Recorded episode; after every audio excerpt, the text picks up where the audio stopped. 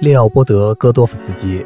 波兰裔美籍钢琴家，他的琴艺让同辈艳羡，他改编的钢琴作品技巧难到令人绝望。据一些资料上说，戈多夫斯基的手很小，他的技巧并不是那种辉煌无比、令人眼花缭乱的超级类型。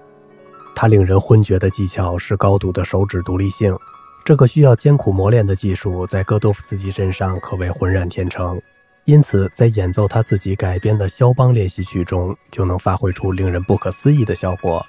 在他的改编练习曲中，占了绝大多数都把原作中的右手部分移去左手演奏，而且经常有左手独奏的版本。这个情况下，光是一只手就必须演奏两个甚至多个声部，不但需要十分完美的改写，还需要很好的手指独立性，这样才能使手指在几个声部的演奏中不纠缠在一起。弹过肖邦、李斯特的练习曲的朋友可能会说，在他们的练习曲中也是需要这些技术的。但戈多夫斯基对这种演奏技术的要求是更高、更可怕的。他的每一首改编曲都能让绝大部分人弹得死去活来，而要弹得很流畅、很完美的话，可以说现今还没有这样的人。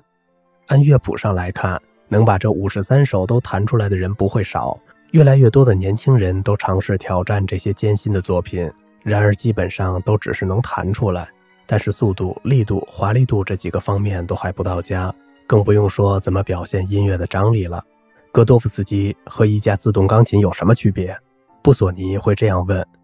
戈多夫斯基可以比自动钢琴快十倍，但是自动钢琴比他多十倍的感情。